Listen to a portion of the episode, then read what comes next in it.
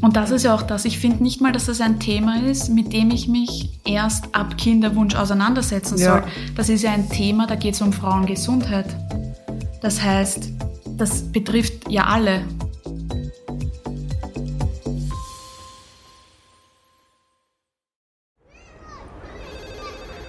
Miller, ich brauche ein Spielplatzdate. Sanji, ich bin sowas von ready. Spielplatzdate, der Mama-Podcast mit Camilla Franek und Sandra Pietras. Hallo und herzlich willkommen zu einer neuen Podcast-Folge Spielplatzdate. Hallo Senji. Hallo Miller. Und heute haben wir einen wirklich sehr, sehr besonderen Gast. Also alle unsere Gäste sind sehr besonders, aber vor dieser Folge haben wir ein bisschen an Respekt. Ähm, genau, ja. deshalb möchte ich auch gleich eine Triggerwarnung aussprechen. Heute wird es um Stillgeburten, Fehlgeburten, ja, Totgeburten gehen und ja, wer da nicht mithören kann, soll lieber gleich abschalten. Abschalten, genau. Abschalten und diese Folge überspringen. Und wir haben heute einen besonderen Gast da, die liebe Christina. Hallo Christina. Hallo. Und ich würde sagen, du stellst die gleich mal vor. Und ja. Ja, gern. Hallo, mein Name ist Christina Piller.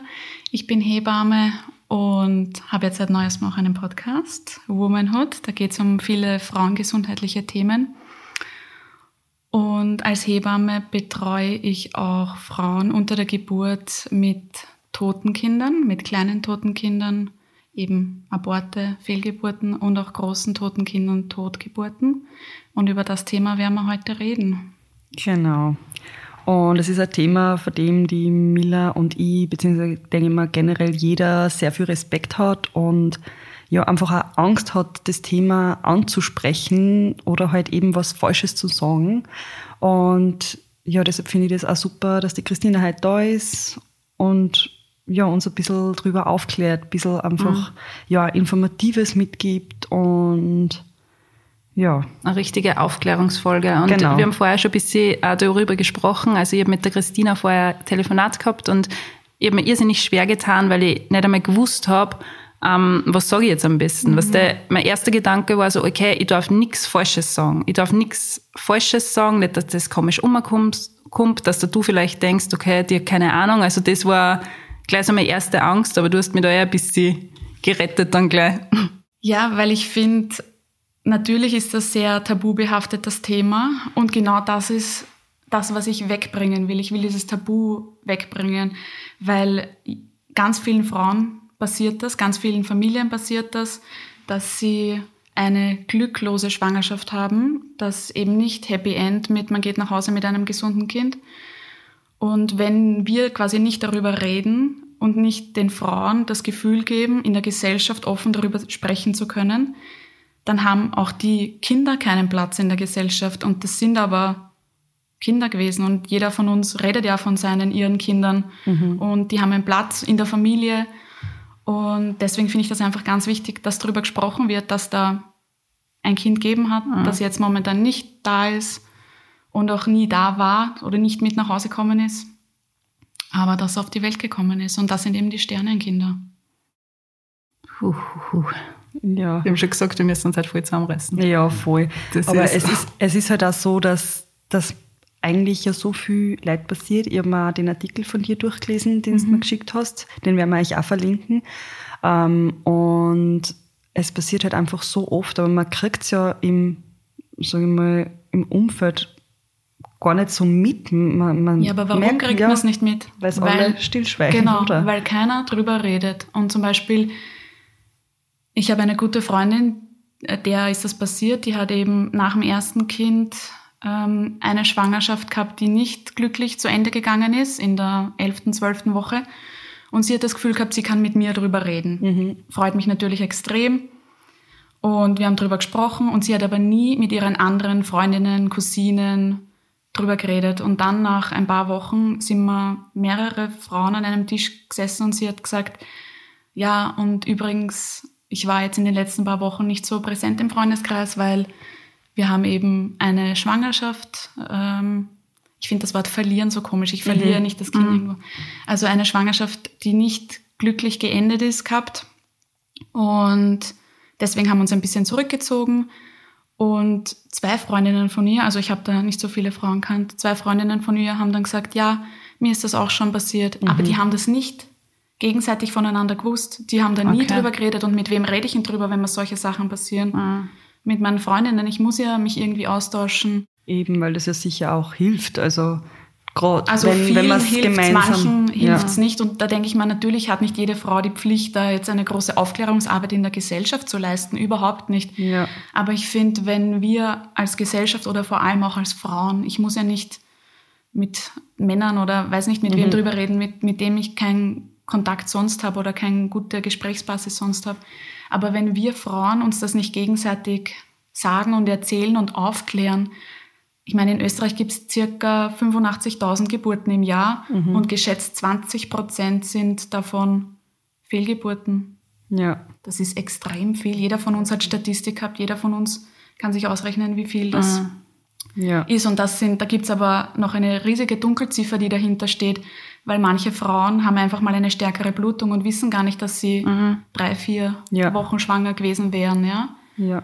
Das heißt, darüber zu reden, ist, finde ich, ich glaube, das Wichtigste. dass das Thema vielleicht bei manchen Frauen auch sehr viel mit Scham behaftet ist. Mhm. Weißt du, wie man, dass ja. viele sagen, okay, so auf die Art, nicht, ich habe es nicht geschafft, aber ja, ich will einfach gar nicht darüber sprechen. Ja, ja dass oder sie, dass, dass, sie sich einfach auch vielleicht schuldig fühlen und ja. sie denken, hm, vielleicht habe ich ja irgendwas falsch, falsch, gemacht, gemacht und deshalb ist das passiert.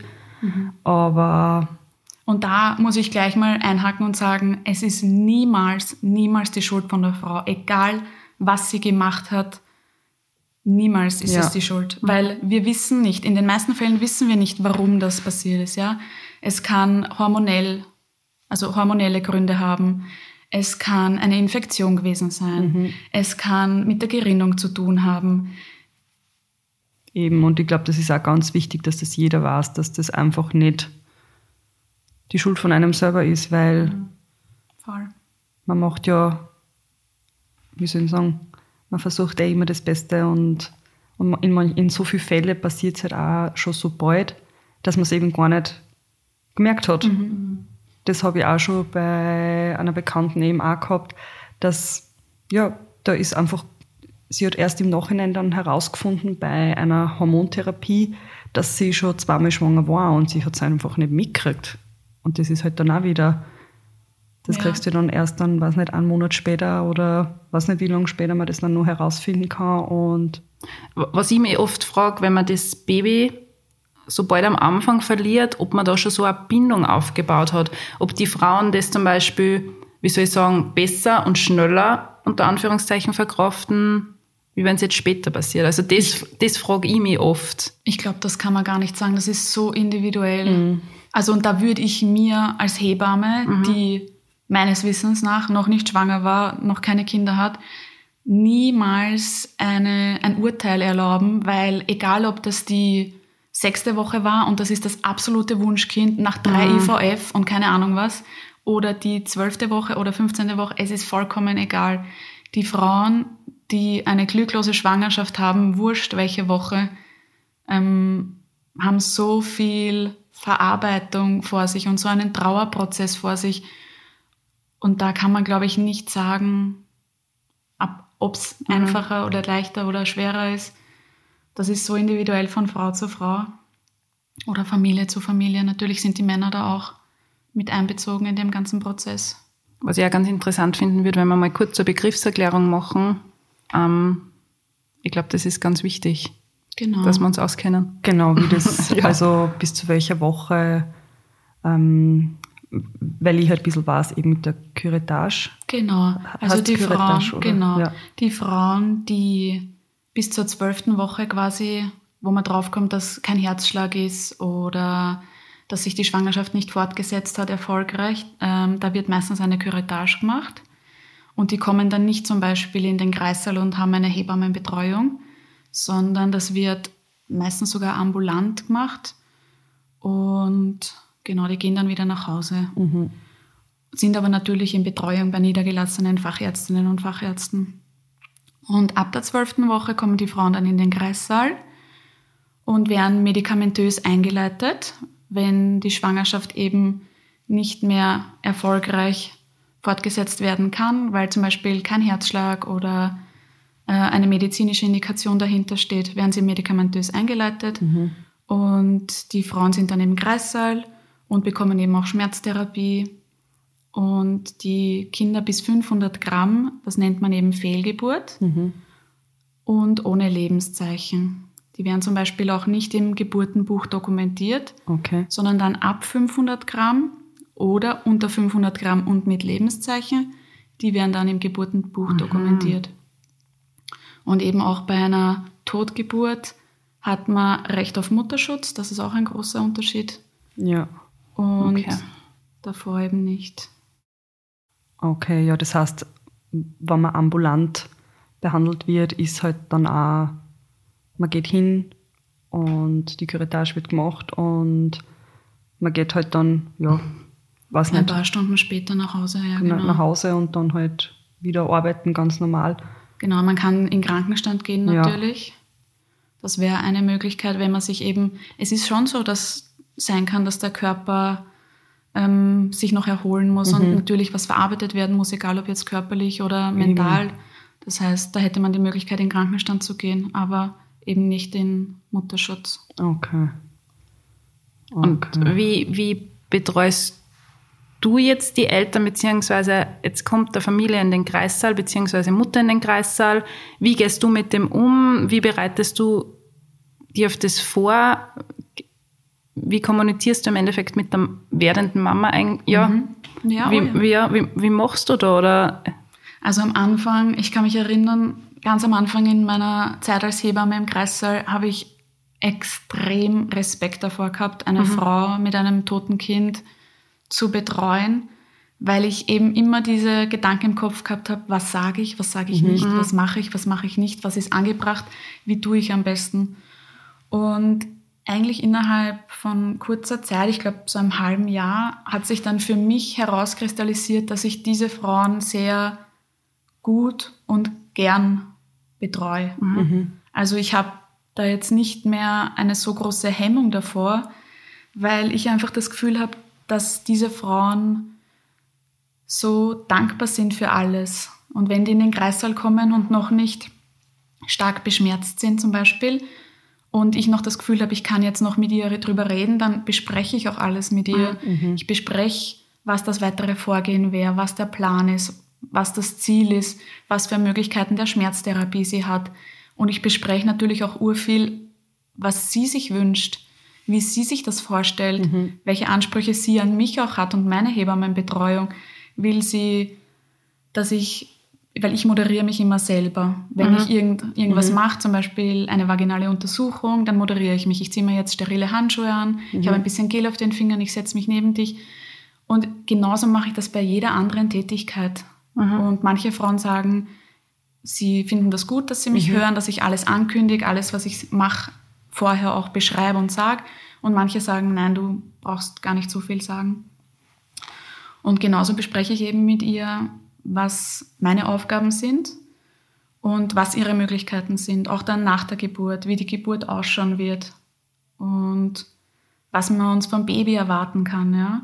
Wenn das zum Beispiel eine 15. Woche ist, dann sind die, ich nicht, so 10, 12 Zentimeter lang. Okay.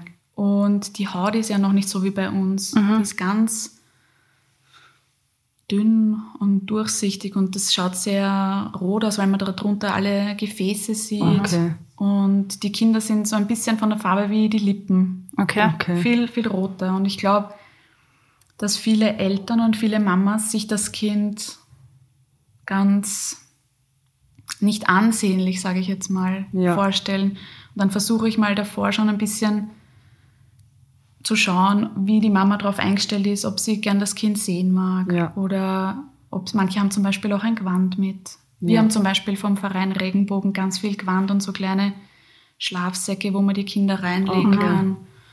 Und genau, die meisten Mamas sagen dann eh, dass sie es gerne sehen wollen und das ist auch sehr sinnvoll. Das heißt, auch die Mamas, die es nicht sehen wollen, versuchen wir in diese Richtung zu leiten, mhm. dass sie es dann sehen wollen. Natürlich, wenn sie strikt sagt, nein, sie möchte das Kind nicht sehen, dann nicht. Aber es ist natürlich für, die, für den Verarbeitungsprozess danach auch sehr wichtig, das Kind gesehen zu haben. Okay. Aber in beiden Fällen machen wir dann zum Beispiel nach der Geburt auch Fotos. Die muss sie sich dann nicht mitnehmen, sondern die sind dann einfach in ihrer Akte bei uns an der Klinik. Und die kann sie sich dann aber auch jederzeit, wenn sie nach ein, zwei, drei Jahren die Fotos haben will, abholen. Und das Kind bekommt genauso eine Karte, wo, wenn möglich, Fußabdrücke und Handabdrücke gemacht werden, ja. Fotos drin sind, die das, also das Gewicht und die Länge drin stehen, wer das betreuende medizinische Personal war. Also genauso Karten, mhm. wie man es nach ähm, Geburten von lebenden Kindern auch kennt. Und wir haben zum Beispiel an der Klinik auch die Möglichkeit, dass man eine Kerze anzünden, mhm. dass man eine Nottaufe machen, dass man eine Segnung machen, dass wenn die Frau zum Beispiel das möchte, äh, von der Seelsorge wer kommt. Ja. Oder natürlich betreuen wir diese Frauen immer in großen interdisziplinären Teams. Ja. Das sind nicht nur wir als Hebammen dabei, obwohl wir natürlich die meiste Zeit durchgehend bei der Frau sind, ja. sondern das sind Geburtshelfer, Gynäkologen, äh, Psychologinnen, eventuell Seelsorger, falls sich die Frauen das wünschen, medizinisches Personal wie zum Beispiel Pflegepersonal, die auch extra dafür geschult sind. An manchen Kliniken gibt es Stationen, wo eben nur Frauen sind, die eine glücklose Schwangerschaft haben, dass die nicht im gleichen Zimmer oder im Nebenzimmer sind von Frauen, die mhm, kleine schreiende mhm. Babys haben. Genauso versuchen wir, die Geburten, die stillen Geburten in einem Kreißsaal zu machen, der nicht neben einer Geburt ist, wo man dann mhm. das Kind schreien hört nach der Geburt. Ja, das ist ja dann auch wieder sehr traumatisierend. Ich glaube, das sind alles kleine Trigger, genau. Ja. ja. Und gerade in so einem Moment wenn du dann mit anderen hörst, ist halt natürlich, glaube ich, nur mal, das ja. haut dann nur mal rein, weil, ja. Und wenn jetzt eine Mama sagt, okay, ich will, ich will das Baby nicht sehen, also du akzeptierst das dann oder wie soll ich sagen, gibt es dann vielleicht nicht einen Tipp, aber von wegen, ähm, keine Ahnung, für die Verarbeitung, was natürlich schon. Wenn sie, ja. wenn sie ganz äh, sicher ist, dass sie es nicht ja. sehen möchte. Ähm, also ich, ich würde zum Beispiel eine positive Gesprächsführung versuchen und zu mhm. sagen, was sie sich quasi vorstellt oder wir können uns gemeinsam das Baby anschauen mhm. oder die Babys sind in diesen gehäkelten kleinen Schlafsäckchen drinnen und mhm. wir schauen uns nur die Hand oder den Fuß an. Mhm. Ja. Und dann sehen sie mal das, wie zum Beispiel die Haut ist. Also wir schauen uns, ich lasse die Frau nie alleine mit dem Kind mhm. zuallererst. Wir schauen uns mal ganz langsam, zeige ich ihnen das Baby. Mhm. Und sie backen es dann zum Beispiel auch meistens selber aus und schauen sich es an und wir besprechen, was man alles sieht. Mhm. Man sieht ja gut die kleinen Finger, Nägel ja. eventuell. Ich tue mir so schwer. Ich, ich habe das Gefühl, dass ich bei jeder Frage, die ich stellen möchte, irgendwie nicht die passenden Worte finde, was der, wie wenn ja. ich so richtig stotter, weil ich mir so denke. Aber ich glaube, so geht es ganz viel. Ja, die das, das Thema nicht alltäglich, weil man bespricht das ja nicht einfach so alltäglich. Eben. eben. Also es ist, glaube ich, auch schwer, dass wenn das jemand eben gehabt hat, dass er überhaupt mal sie wem öffnet, weil es halt eben selten angesprochen wird und ich habe das Gefühl, meine Fragen sind so einfach genau drüber redest, ja, dann auch wieder. Und ich habe immer das Gefühl, meine Fragen sind richtig dumm, aber ich, ich weiß halt nicht, was du meinst, ich war, zum Beispiel, ich habe mich gerade gefragt, ich meine, wenn sie medikamentös eingeleitet wird, hat sie genauso stark gewehen. Schon wie Ende, ja, genau, genau. Ja. Und also, welche Schmerzbehandlungen gibt es da? Ja, genau, das, das. Also Wehen sind ja auch, also wahrscheinlich, wenn du hast ja schon geboren, dann weißt du wahrscheinlich die Wehen am Anfang, wo du schon gedacht hast, puh, die sind hart, sind am Ende ja. nicht so arg vorkommen, ja? ja. Aber natürlich, wenn ich jetzt ein reifes Kind auf die Welt bringe, das Hausnummer 49 Zentimeter groß ist und mhm. 2900 Gramm wiegt, ähm, dann brauche ich natürlich eine andere Muttermundsöffnung, mhm. als mhm. wenn ein 12 bis, weiß ich nicht wie viel Zentimeter, je nach Woche Kind auf die Welt kommt. Das heißt, da geht es auch nicht, dass wir auf 10 Zentimeter kommen. Ja. Es ist prinzipiell wurscht, wie viel Zentimeter der Muttermund mhm. eröffnet ist. Es geht nur darum, dass das Kind durchpasst. Mhm. Und Genau, also es gibt ja auch Frauen, die größere tote Kinder auf die Welt bringen und da, die können natürlich auch eine PDA, also einen Kreuzstich haben. Die können genauso Lachgas haben. Ja. Also es gibt von der Schmerzmedikation alles genauso wie unter mhm. einer Geburt mit einem lebenden Kind auch. Ja, weil es im Endeffekt ja trotzdem nichts anderes ist. Nein. Außer dass halt, wenn es dann eben kleiner sind. Genau. Ja. Und es gibt eben keine dummen Fragen, aber genauso finde ich es halt, ich finde es so wichtig, über das Thema zu sprechen. Mhm. Wie kann es sein, dass ich in ein Gymnasium gegangen bin, mhm. als Frau und gelernt habe, Frösche zu sezieren und aber nicht erfahren habe durch Aufklärung mhm. oder Biologie oder keine Ahnung was, dass die Wahrscheinlichkeit, dass ich so viele Fehlgeburten habe wie Lebendgeburten, ziemlich hoch ist. Mhm. Ja. Wie kann das sein? Mhm.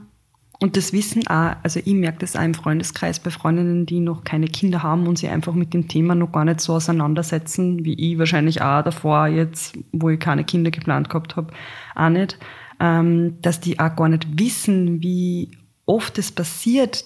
Es denkt sich halt jeder, ja, ich werde jetzt schwanger und dann kriege ich mein Kind. Also so diese ideale Vorstellung von Geburt, Schwangerschaft vergeht voll super und man hat nichts und dann kommt das Kind gesund zur Welt und das ist aber halt, das ist einfach gar nicht so und das merke ich auch bei Freundinnen, die eben auch schon Kinder verloren haben, dass die dann gesagt haben, hey, ich habe das nicht gewusst, dass das so oft passiert und auch wenn sie es im Krankenhaus auch mitkriegen, dass es halt einfach so viele Frauen gibt. Mhm. Dann sind halt alle immer schockiert und das finde ich halt auch so arg, eben weil man das gar nicht wir kriegen das nirgendwo beibracht.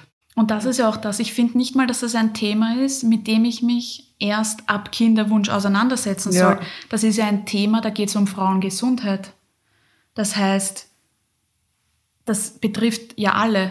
Ja. Und wenn ich das vielleicht schon viel früher mitkriegen würde oder wenn ich darüber informiert wäre, so wie wir eine Sexualaufklärung haben im besten Fall, wobei das ist eh immer sehr ja äh, gering von der Zeit und von, von der Muße oder abhängig von Lehrerinnen, ähm, dann gehe ich auch ein, mit einer ganz anderen Einstellung in die Schwangerschaft. Ja. Dann gehe ich mit der Einstellung rein, okay, es kann auch sein oder die Wahrscheinlichkeit ist gegeben und nicht sehr gering, dass die Schwangerschaft nicht in der 40. Woche happy peppy mit mir, meinem Mann und meinem Kind ausgeht. Ja. Und ich glaube, allein die, das Wissen und die mentale Vorbereitung, dass das eine Möglichkeit sein könnte, hilft mir doch schon. Oder ich bin halt so ein Mensch. Ich, ja. ich finde, Wissen ist Macht und Vorbereitung ist key. Ja. Ja, eben. Und wenn man das gerade früher, wie du sagst, in der Schule schon mal einfach nur mal gehört hat, man mhm. muss ja jetzt eh nicht, wie soll ich sagen, intensiv man, durcharbeiten, eben, ja. Bleibt wahrscheinlich auch nicht die Zeit in der Schule oder wie auch immer, aber dass man es einfach auch weiß, weil viel wissen ist halt einfach nicht da. Ich war so, super ja. blauäugig. Ja. Dass da ich war schwanger, passt, kriege ein Kind, gut ist. Also ja. das war für mich so, ich habe mir dann nicht mehr annähernd irgendeinen Gedanken darüber gemacht, dass da was ähm, schief gehen könnte. Und das Ding ist halt, jedes Kind ist ein Wunder. Ja. Aber halt, das ist wirklich ein Wunder. Mhm. Ja. Und dass man das realisiert und dass das nicht selbstverständlich ist, dass man mhm. so mhm. und auch so frei voll, also frei von jeglicher Art von Angst oder mhm. Voreingenommenheit. Das ist, ist ja auch was Schönes, ja. Beneide ich vielleicht auch Frauen drum, die da so locker flockig sein können in der ersten Schwangerschaft. Aber ich glaube einfach trotzdem, dass sollte es dann mal passieren, mhm. dann hätte es mir geholfen, wenn ich das schon wüsste. Mhm. Und vor allem für Frauen, die vielleicht schon eine stille Geburt gehabt haben. Ich glaube, für die ist natürlich dann eine zweite Schwangerschaft noch viel, viel intensiver. Mhm. Die sind natürlich noch viel ängstlicher wahrscheinlich. Mhm. Was mich noch interessiert ist, jetzt kommt eine Frau in den Kreissaal und das Kind war bis zu dem Zeitpunkt gesund und dann auf einmal gibt es Komplikationen und dann man, kommt sowas auch vor oder beziehungsweise hast du sowas schon erlebt, dass dann im Endeffekt das Baby doch nicht lebend auf die Welt kommt. Dass ein reifes Kind unter ja. der Geburt stirbt? Ja. Okay, das ist eher, ja. also die Frauen, die was im Endeffekt zu einer stillen Geburt. Also natürlich, das ja. gibt's schon, ja, aber, oder das kann natürlich sein, aber. Das heißt, die, die was zu dir in den Kreissaal kommen, da ist das Kind einfach schon vorher gestorben. Beziehungsweise. Genau, also mhm. es kann schon sein, dass eine Frau zum Beispiel ähm, mit einem reifen Kind zu einer ganz normalen Kontrolle kommt mhm. und es sind keine Herztöne zu finden. Also rund um die weiß ich nicht, 38, 39. Mhm. Das gibt's schon und das habe ich auch schon ähm, mhm. mitbekommen. Ähm, die Frauen, das ist natürlich ein ultimativer Schock, mhm. weil ja davor schon 38 Wochen lang alles gut gepasst hat, sich das Kind gut entwickelt hat. Die werden dann meistens noch, wenn, wenn sie das auch wollen, nochmal entlassen. Also gehen nochmal nach Hause mhm. und kommen dann in den nächsten Tagen, ein, zwei Tagen und werden dann eingeleitet. Mhm. mhm. Dass sie eben auch ein bisschen eine Zeit haben, ja, verarbeiten, weiß ich nicht, ob man sagen wir mal, den Prozess zu beginnen, ja. den Loslassprozess zu beginnen. Und ich wollte auch noch wissen, gibt es in solche Fälle auch Kaiserschnitte oder bringt die Frau dann immer das Kind, naja, natürlich auf die Welt? Doch, natürlich, vaginal, ja. genau. Vaginal, genau. Ähm, also es gibt ja meiner Meinung nach in der Geburtshilfe kein Ja oder Nein. Mhm. Jeder, der Ja oder Nein sagt, lügt ja. in meinen Augen, weil es kommt immer auf die Situation drauf an. Es gibt bei sehr großen, nicht lebenden Kindern, wo die Mama vielleicht schon ähm, mehrere Uterusvoroperationen hatte oder sich das partout wünscht mhm. oder vielleicht auch schon mehrere Kaiserschnitte davor hatte oder einen Kaiserschnitt davor hatte, die Möglichkeit, einen Kaiserschnitt zu machen oder bei absoluter ähm, geburtsunmöglicher Lage des Kindes, mhm. wenn das halt schon ein reifes Kind ist oder recht reifes Kind, gäbe es diese Möglichkeit.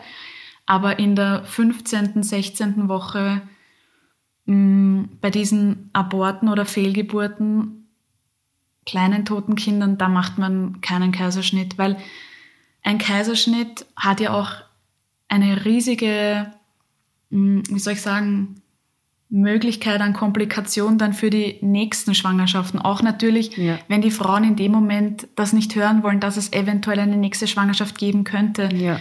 Den Uterus aufzuschneiden für so ein kleines Kind, das ist dann die Narbe am Uterus, die kann sehr, ein, könnte ein Risiko sein in den nächsten Schwangerschaften. Mhm. Narbengewebe ist ja niemals so flexibel wie, wie normales Uteringewebe zum mhm. Beispiel jetzt, ja. Und Wehen auf einem vernarbten Uterus wir könnten anders wirken als auf einem nicht operierten Vorhof. Okay. Okay. Das heißt, fast alle Mamas bekommen die toten Kinder vaginal, genau. Okay, ja. Und da gibt es eben auch Studien, dass das für den Verarbeitungsprozess auch besser ist. Mhm. Das, das denke man eben gar. Mhm. Ja. Dass man das, glaube ich, zu 100 Prozent durchlebt hat, dass man sich vielleicht in der Situation auch irgendwie verabschieden kann, dass man sagt, okay, man bringt dieses Kind jetzt auf die Welt, dass das nochmal so, ja, nicht ein Ende, aber dass man wirklich nochmal loslassen kann durch das.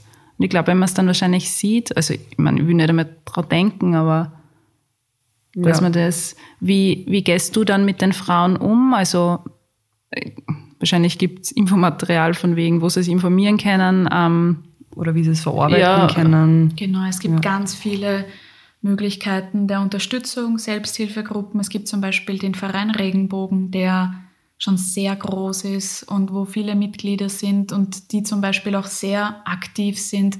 Wir bekommen so viel Gewand für die unterschiedlichen Wochen mhm. an, an toten Kindern, ähm, wirklich für ganz viele unterschiedliche Größen. Wir bekommen Schlüsselanhänger, die wir den Müttern und Vätern mitgeben können, ähm, Decken, Kerzen. Also ich versuche den Frauen so viel Information wie möglich zu geben, aber ohne das jetzt überladend zu machen, weil sie mhm. kommen ja dann auch nochmal auf eine Station, wo die äh, Krankenschwestern bzw. das Pflegepersonal auch nochmal drauf geschult ist. Das heißt, im Kreissaal dann noch immer so viel Information drauf zu ja. geben, ist vielleicht manchmal zu viel. Ich gebe ihnen auf jeden Fall viel Infomaterial mit und alles weitere machen dann die Kolleginnen, ja. die sich auch super auskennen und geschult sind diesbezüglich. Genau. Also ich versuche mit den Frauen immer Schritt für Schritt. Also ich bin sehr sensibel, empathisch. Ähm, meistens also ich habe eine sehr laute Stimme und mhm. bin sehr präsent, aber in dem Zimmer, sobald ich da reingehe, bin ich leise mhm. und zurückhaltend. und versuche die Frauen aber trotzdem auch mental auf der einen Seite auf die Geburt darauf vorzubereiten, aber auch irgendwie mental zu halten und da durchzuführen. Ja. Und ja, ich finde, in den meisten Fällen gelingt es mir, glaube ich, sehr gut. Also das ist das Feedback, was ich von den Frauen bekomme, dass sie, obwohl die Situation so schrecklich ist, dass sie sich bedanken für die Betreuung und dass ihnen die paar Kleinigkeiten, die ich habe machen können, ihnen geholfen haben. Ja. Und genau, also wir reden im Team natürlich auch sehr viel drüber, weil es für uns, für die Psychohygiene auch wichtig mm, ist, weil wenn wir... Ich wollte nämlich gerade fragen, wie es dir eben dabei dann auch geht und wie du mit dem Ganzen dann auch für dich selber umgehst. Also es gibt Frauen und Paare, zu denen hat man einfach von Anfang an eine urgute Connection. Und da merkt man halt auch gleich, dass man irgendwie auf einem Level ist. Und dann, glaube ich, ist man emotional noch mehr involviert. Und da gibt es auch Geburten, egal ob das Geburten von lebenden Kindern ist oder von toten Kindern, wo ich wirklich vor Emotion auch mit denen fühl und wein und dann wirklich dort stehe mit den sterilen Handschuhen und mit der Maske und mir rinnen einfach die Tränen runter, aber ich kann mir ja jetzt nicht mhm. irgendwas mhm. abwischen, weil ich ja die Handschuhe anhabe.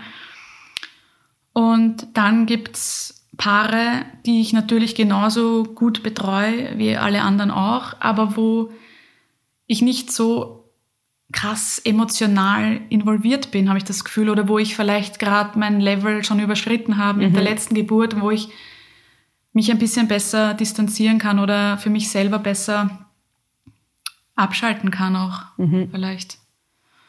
Und genau. Ich habe hab gleich zu meiner Hebamme damals voll die gute Verbindung gespürt. Also ja. das war, und sie hat so ganz zarte Hände gehabt und immer wenn so eine Wehe gekommen ist, habe ich sie gefragt, ob sie schnell herkommen kann, ich brauche ihre Hand. Und der Gernot hat gesagt, also mein Mann, ich gebe da meine Hand. Und ich habe gesagt, nein, die ist nicht so zart. Weißt du? ich wollte so ein ganz ja zartes Handel haben. Und ich weiß nicht, ich habe in dem Moment einfach gefühlt, dass die Hebamme mir so viel mehr Kraft geben kann. Das war so, das war ganz eine, eine Verbindung. Ja, gehabt, ja, das war, und auch wie atmen soll. Darum, ja. ich habe das ja schon mal gesagt, dass dieses mhm. unser, unser Dauerschmäh ist, weil sie hat immer gesagt, mach das, mach das. Also ich habe gleich so eine gute Verbindung ja. zu meiner so Hebamme ist es ja gehabt. Auch im ja. besten Fall. Also das war. Weil an das erinnert man sich immer. Ich, also ich erinnere mich auch an ein paar Frauen oder manchmal sieht man sich dann wieder an der Klinik, weil sie mhm. mit dem mhm. zweiten Kind da sind mhm. oder ich betreue sie dann noch nach oder einmal habe ich eine auf der Straße getroffen, die gesagt hat, ah, du warst ja meine Hebamme. Ja. Aber ich kann mich natürlich nicht an alle erinnern, aber ich glaube, ja. wenn man, das ist halt was, was man als Hebamme oder medizinisches Personal im Hinterkopf immer haben muss, die können sich an mich erinnern, mhm. zu 100 Prozent. Ja. Egal, ob das jetzt eine Geburt ist von einem lebenden Kind oder von einem toten Kind. Und die werden sich wahrscheinlich nicht mein Gesicht merken und die werden sich vielleicht nicht meinen Namen, meinen Namen merken und das ist auch vollkommen wurscht. Aber die werden sich zu 100 Prozent merken, welches Gefühl ich ihnen vermittelt habe und wie sie sich gefühlt haben während der Geburt. Ja. Mhm. Und das ist das, wo man wirklich überlegen oder versuchen sollte, das zu leben.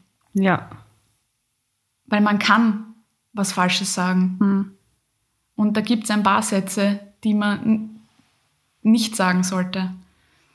Und manche sind da vielleicht ein bisschen unsensibler und dann mhm. ist einfach vielleicht ein medizinischer Beruf nicht ihrer. Mhm. Ja, weil es gibt trotzdem auch viele Frauen, die halt einfach auch schlimme Erfahrungen mit einer Hebamme gemacht haben. Auf also jeden Fall. Ja, die halt gesagt haben, die hat überhaupt kein Gefühl dafür gehabt und hat mich nur, weiß nicht, hat man eben Sachen gesagt, die in der Situation einfach nicht hören wollte.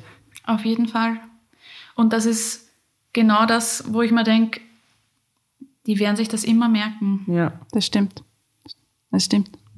Die, die eine Krankenschwester, was zu mir gesagt ja. hat. Wie willst du ein Kind auf die ja. Welt bringen, wenn es da schon. Ja. Weil sie sich beim ersten Mal, also sie wollte mir Blut abnehmen und beim ersten Mal hat es nicht funktioniert und beim zweiten Mal, also ich bin super empfindlich, was Nadeln betrifft und meine, Geburt habe ich geschafft, aber was Nadeln betrifft, mir wird gleich schwarz vor Augen und dann hat sie zu mir gesagt, wie willst du ein Kind kriegen? Also und ich habe mir so gedacht, okay. okay. Also, ich bin mir dann richtig doof vorgekommen. Ja, das ist einfach so eine unprofessionelle Aussage, das kann ich, ja. kann ich nicht mal ernst nehmen. Und weil, weil es, das ist, das ärgert mich einfach so viel, ja. sowas zu sagen.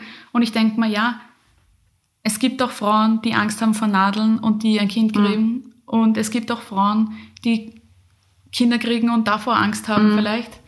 Aber, Aber du suchst natürlich ich brauche das nicht ja. dann auch noch so. Ich habe die, die Schuld gleich bei mir gesucht. Also ich habe mir gedacht, okay, es ist fix meine Schuld, weil ich so ein Hosenscheißer bin.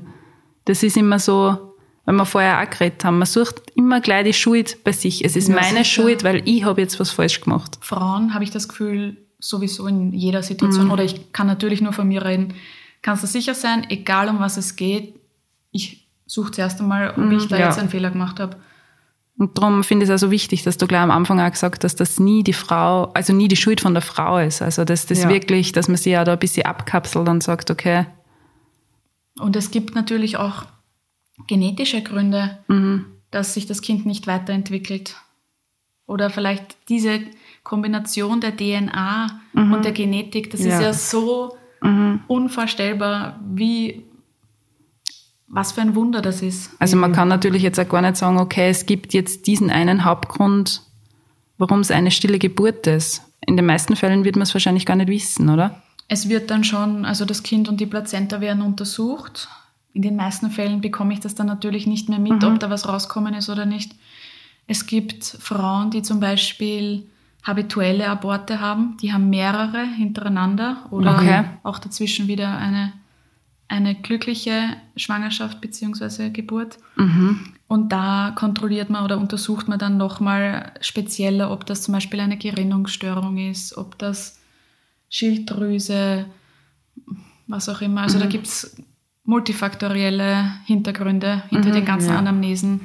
Darf ich auch noch was fragen wegen, ähm, gibt es eigentlich, was sind irgendwelche Anzeichen, dass man schon vorher merkt, okay, das ist eine Fehlgeburt oder das, ja, ich merke was nicht, man, wahrscheinlich, wenn man Blutungen, aber das muss ja auch nicht jedes Mal.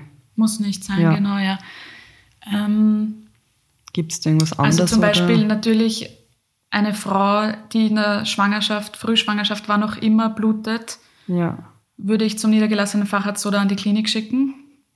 Selbst dann muss das nicht unbedingt heißen, mhm. Ähm, dass es eine Fehlgeburt wird, aber das bedarf natürlich sofort einer Kontrolle. Und ähm, zum Beispiel Infektionen sind so ein Ding. Mhm. Also wenn ich das Gefühl habe in einer Schwangerschaft, da wird eh präventiv ein Abstrich mhm. gemacht mhm. und geschaut, ob man eine Infektion hat oder ja. ob es gerade was gibt, äh, das behandelt gehört. Aber bei Infektionen, das kann natürlich auch immer ein Auslöser sein. Das kann ein großes Risiko für eine Schwangerschaft sein. Ja. Kannst du dich noch erinnern, wie es bei mir den Abstrich gemacht haben, wie wir in Salzburg waren? Ja. Wo ich, da, also da war ich erst in der Anfangswoche, also ganz in der Anfangszeit. Und da macht man ja am Anfang auch noch mal einen Abstrich. Und ich habe dann eine Blutung gehabt und war, ah, ja, ja, schon, ich schon. und war komplett schockiert im ersten Moment, weil ich das überhaupt nicht zuordnen habe können. Und du hast mich dann recht beruhigt, weil du gesagt hast, dass das damals bei dir auch so war. Ja. Nach dem Abstrich, oder? Genau. Ja, nach dem Abstrich war das dann. Und okay. deswegen war ich kurz einmal so, okay, was ist jetzt los, weil ich mich gar nicht auskenne. Ja, aber von der Menge ganz, ganz wenig. Ganz ja, wenig, okay. ja. Aber du bist natürlich, ich habe das Gefühl, sobald du schwanger bist, bist du voll hypersens. Ja, mhm. also drum. Ja. Nein, ich weiß, ja. jetzt weiß ich, welche Situation du meinst, ja. Und drum da war ich, und an eine zweite Situation kann ich mich auch noch erinnern, da war ich wandern, das war in der Anfangszeit und das war echt eine extrem anstrengende Wanderung und da hat es mich so zwickt. Also da hat es mich vor allem da herunten so mhm. zwickt. Und da habe ich dann kurz eine Pause gemacht und habe mal kurz gedacht, okay, war vielleicht war das nicht gescheit, was der, vielleicht tue ich mir jetzt und dem, mein Baby kannst du nicht, nicht sagen, aber. Der Schwangerschaft. Ja. Aber das ist ja das, wenn man auf seinen Körper hört. Ja dann zeigt er einem ja sehr gut, was dann quasi zu viel mhm. ist. Ja. Und wenn man so ein Zwicken hat oder Wehen oder ja. irgendwas spürt, krampfig, mm. dann würde ich immer gleich eine Pause machen oder schauen, ob sich das beruhigt, mm. beziehungsweise dann eventuell, sollte es sich nicht beruhigen, anschauen lassen. Also da habe ich sofort gewusst, okay, das war eindeutig zu viel. Ja. Und da habe ich dann auch, da habe ich dann voll, wie soll ich sagen, da war ich auch gleich wieder voll in Alarmbereitschaft, weil man dachte, okay, ich muss ja jetzt nicht übertreiben, weil ich muss trotzdem jetzt auf meinen Körper schauen, weil ich einfach ein Baby kriege. Ja. Und dass man ja. da einfach mehr auf den Körper horcht und ja. Und ich finde auch ganz wichtig, einfach dann wirklich, wann es ist, sie untersuchen lassen, weil ja, einmal zu viel vielleicht. Ja. Und wir sagen auch immer den Frauen an der Klinik, wenn sie dann sagen, na geh, jetzt bin ich ganz umsonst kommen, lieber mm, herkommen, weil ja. zum Beispiel dann in einer größeren Schwangerschaft dann die Kindsbewegungen, wenn die abnehmen und die Frauen kommen dann und sagen, ja, ich habe heute mein Kind den ganzen Tag mhm. nicht gespürt, ja, dann komm vorbei, bevor die dann ja. zwei Nächte nicht schlafen kann. Ja, ja sicher. Im besten Fall, wenn nichts ist, ja. Mhm. denke ich mal, ja, dann komm vorbei. Es muss sowieso wer im Dienst sein. Mhm. Im schlimmsten Fall musst du halt warten, weil im Kreissaal so viel los ist, aber komm vorbei. Mhm. Aber besser einmal mehr anschauen lassen, mhm. wie.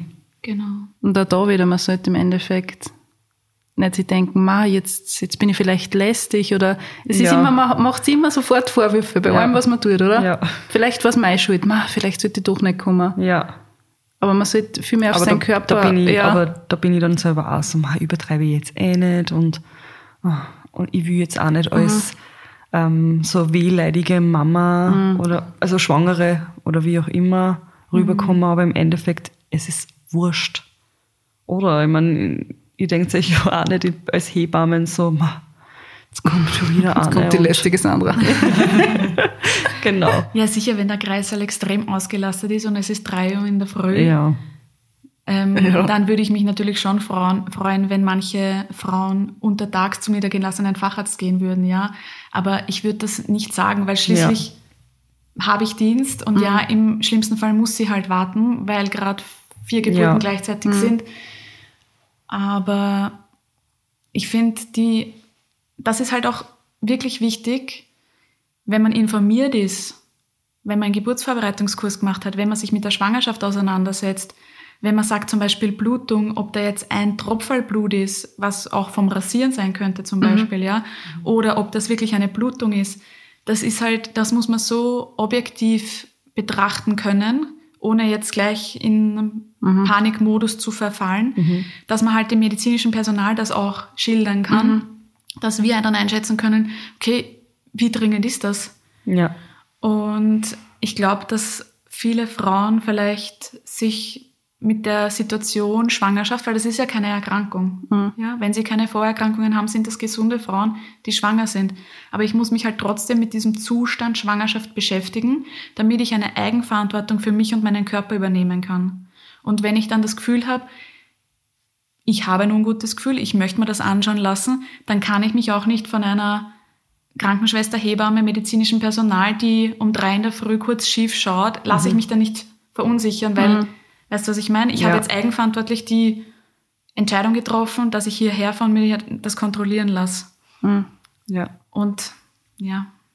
Also deshalb ganz wichtig, ein Schwangerschaftsvorbereitungskurs. Äh.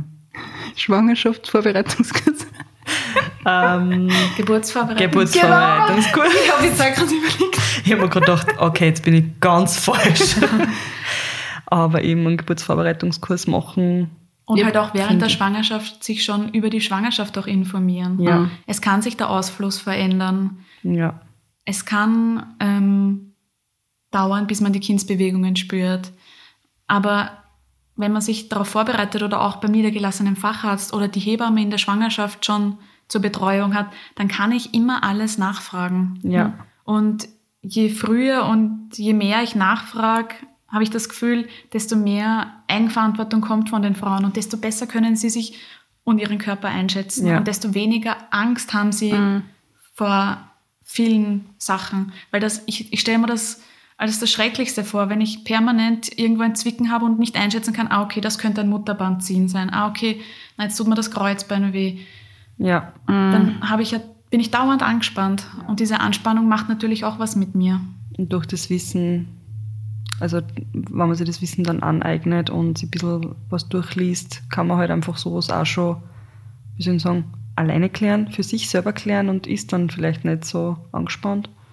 Also ich habe eine Hebamme gehabt, die was mich auch schon in der Schwangerschaft betreut hat mhm. und bei der habe ich auch einen privaten Vorbereitungskurs gemacht. Also das hat mir irrsinnig viel geholfen, weil wenn es wirklich was gegeben hat, dann habe ich ihr zum Beispiel schnell eine Nachricht geschrieben und habe gesagt, du, und sie, was der, wie schaut's ja. aus, was konnte es sein? Und sie war dann super lieb und sie ist echt auf mich eingegangen. Also ich habe mich damals bewusst für eine private Hebamme entschieden, weil ich gewusst habe, ich möchte da noch ein bisschen vielleicht intensivere Betreuung haben, auch was danach betrifft. Also ich wollte danach auch noch ein bisschen intensivere Betreuung, ob ich mit Moritz alles richtig mache. Und ja. Also das habe ich voll gut für mich empfunden. Du hast ja. das ja auch. Ja, genau, ich habe das auch bei der Lili ja, und bei der Luisa auch gehabt. Der Marianne, also das war... Genau. Ja, und ich finde das auch urwichtig, weil ich finde, eben diese ganzen Kleinigkeiten, Schwangerschaftsbeschwerden, mhm. da kann ja die Hebamme schon immer urviel helfen oder einen weiterschicken oder sagen, hey, na, das würde ich mir doch beim niedergelassenen Facharzt mhm. anschauen lassen oder geht zur Akupunktur, Kraniosakraltherapie, mhm. was auch immer.